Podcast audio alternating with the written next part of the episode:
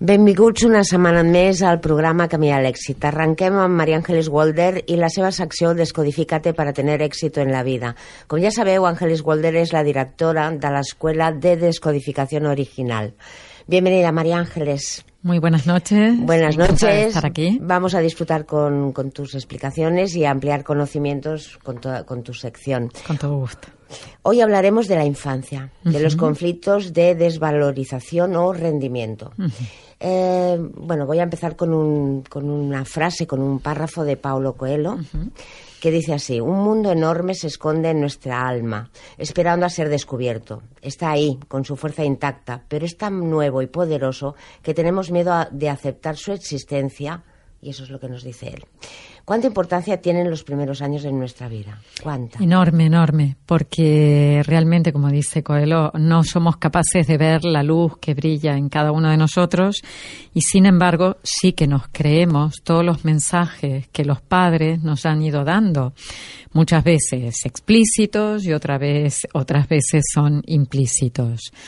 ¿Qué quiero decir? A ver, ¿Quién no ha sentido alguna vez de sus padres? Lo podrías haber hecho mejor, eres un inútil, mira qué torpe eres, tiras todo, eres un desastre, o te comparan con los hermanos y dicen, no, es que este lo hace muy bien, este otro nunca lo consigue, tú no, no llegarás nunca a ser lo que ha hecho tu hermano mayor, por ejemplo, si eres uno del medio. Digamos que los padres, sin querer, porque muchas veces lo hacen desde su propia ignorancia, desde su propio conocimiento, nos han ido poniendo una serie de etiquetas que asumimos como propias y las tomamos como si realmente fueran ciertas, como si fueran verdades absolutas. Y eso ha hecho que muchas veces no accediéramos al éxito, porque seguimos creyendo en algo que estuvo al principio de nuestra vida. Eh, es una creencia de que podemos podemos modificar esa creencia, eso seguro, ¿no? Porque hay gente que... Por suerte. Por suerte, que, que eso se puede modificar.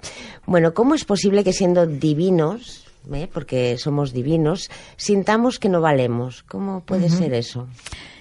Por esto que decimos, ¿no? De, cuántos mensajes hemos ido interpretando que asumimos como propios, hasta tal punto que no nos damos cuenta de que el éxito está en nosotros, que nosotros ya por venir a la vida ya somos un éxito, hemos nacido y realmente para la naturaleza lo más importante es que las personas sigan estando, que las parejas se sigan reproduciendo y trayendo nuevos seres a la vida y sin embargo no nos interpretamos de esta manera.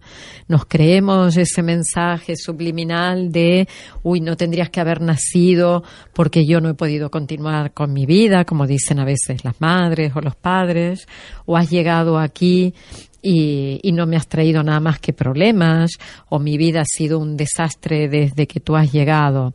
Pero en todos los casos podemos hacer una relectura. Es, por un lado, nos han dado ese mensaje, pero por algún motivo ha sido. ¿Qué es lo que ha habido antes para poder descodificarlo? Hay una película maravillosa, no sé si la habéis visto, que se llama Mis tardes con Marguerite, que es de Gerard Depardieu. Es una película que es una joya y que os invito a mirarla, en donde es un hijo de madre soltera que la madre lo desvaloriza hasta el tuétano, pero diciéndole absolutamente de todo y delante de gente o sin. Y en la escuela reproduce el mismo modelo, unos profesores que, que lo maltratan directamente porque eso es un maltrato y un, unos compañeros que se ríen. Los niños son muy crueles y captan eso, es lo que, lo que van a, a un poco devolver como mirada.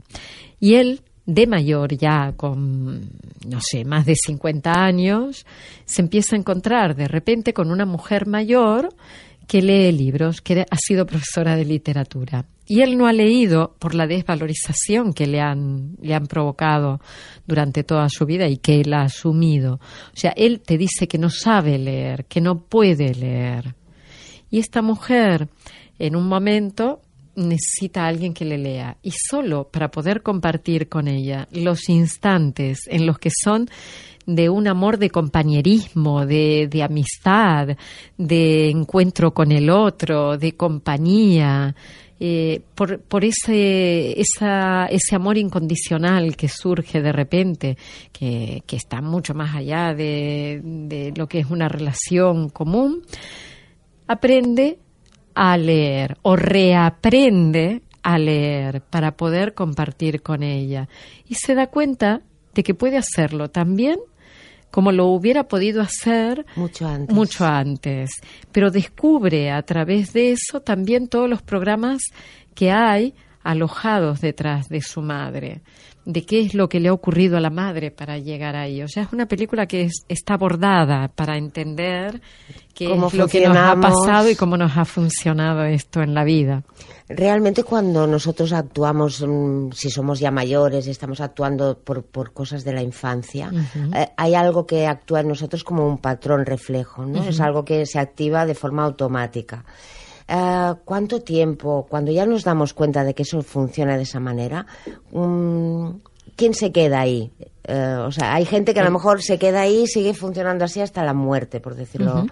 Hay clarito. gente que sigue funcionando así porque de alguna forma echa la mirada hacia la familia y les dice, vosotros tenéis la culpa.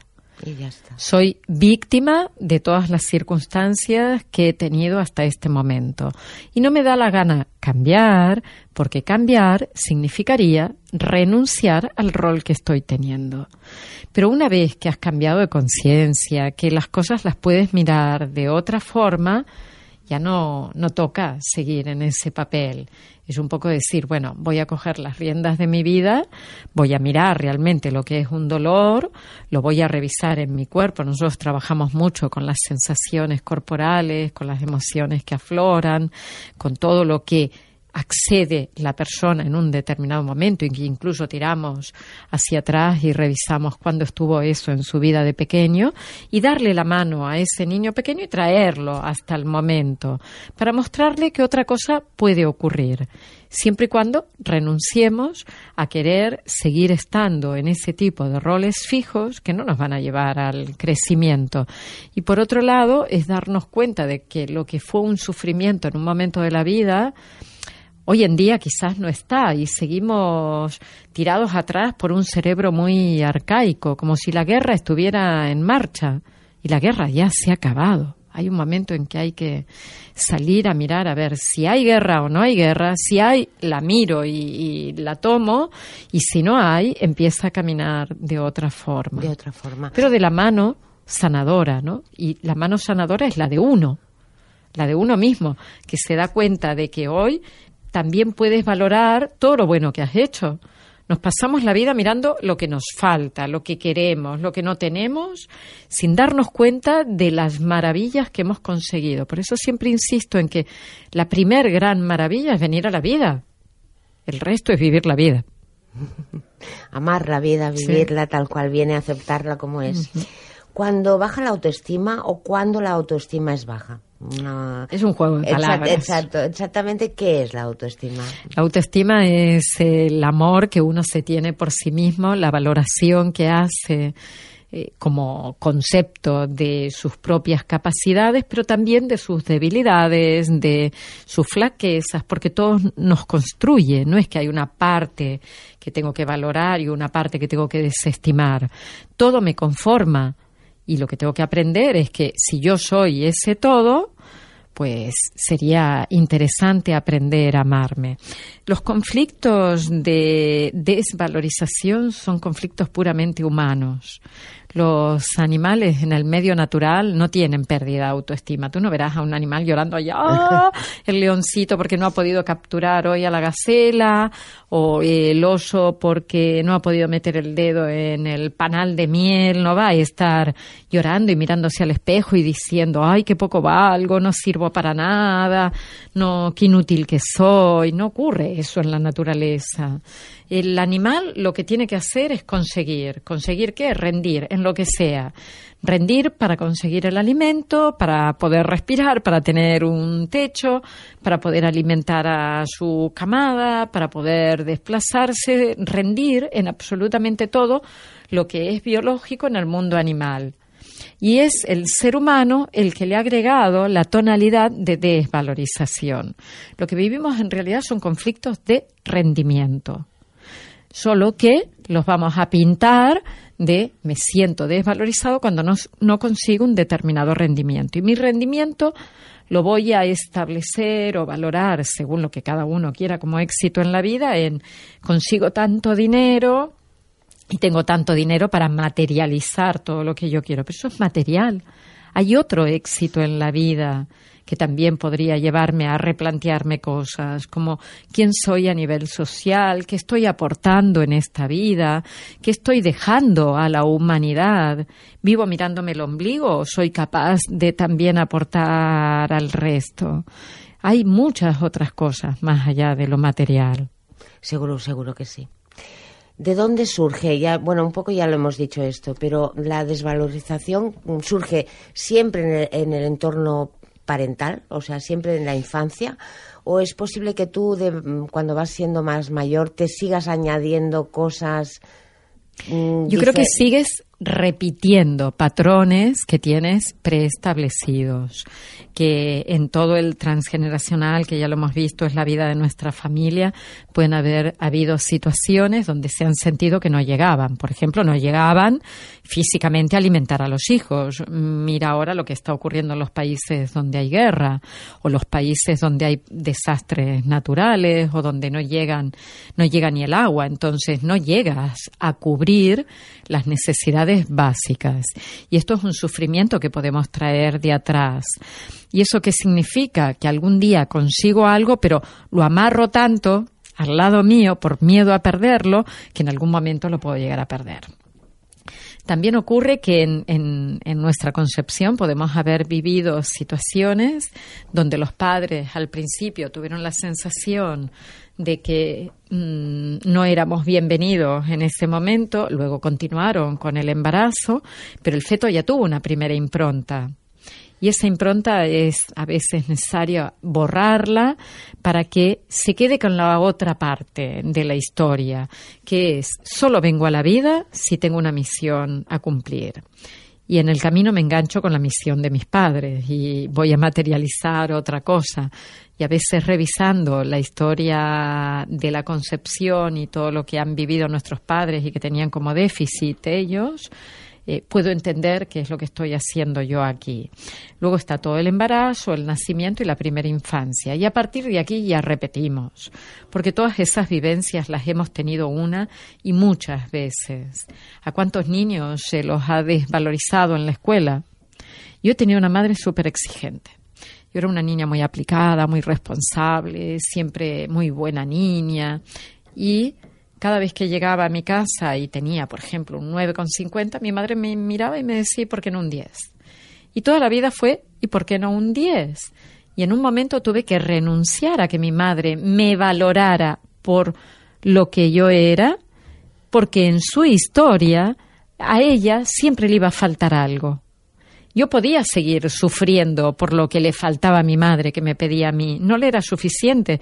Nunca le fue suficiente que tuviera varias carreras universitarias, que fuera muy buena, que aprobara con muy buenas notas, que escribiera. No le es suficiente. Entonces, ¿para qué voy a seguir llorando yo? Yo hago mi vida, eh, renuncio a querer que mi madre sea diferente, comprendo que mi madre siempre ha querido ser lo que nosotros como hijos hemos sido y hemos querido aportárselo a ella, pero como ella no lo ha tenido, no ha podido valorarlo. ¿Qué le voy a pedir a la pobre mujer que va a tener casi 90 años? ¿Que siga dándome la razón a mí? No, me tengo que olvidar del tema. Porque si no, seguiré repitiendo más de lo mismo para complacerle cuando nunca va a estar contenta. ¿Y cuándo tú decidiste cambiar eso? O sea, ¿cuándo te diste cuenta de que ella mm, te afectaba tanto e, en tu forma de vivir, ¿no? De, y, hiciste tú también un paso por, por, por todo esto. Cuando empecé a ver, a leer mi historia, como si fuera un libro, de decir, ahora, esto que yo estoy viviendo hoy se debe a que, ah, estuvo aquí en este otro momento. En una época, mira, cuando fue, cuando hizo 80 años, nos reunimos todos los hermanos, somos cuatro en la ciudad donde yo he nacido, en Necochea, y, fuimos a celebrarle. Y yo había hecho un trabajo con un profesor de metáforas, un profesor que había hecho biodescodificación, PNL y que estaba en un curso de metáforas y le planteé como problema esto, ¿no? De mi madre nunca me ha valorado. Y entonces me dijo desde los aspectos más conductuales, porque no haces un ritual de ir a tu casa y decirle a tu madre, mira mamá, te voy a explicar, cuando yo venía a casa tú me decías siempre esto, hoy, por ejemplo, que estamos todos los hermanos, ¿por qué no me dices qué bien te lo has pasado, cómo te has divertido en el cole o me preguntas algo? Y yo me lo creí.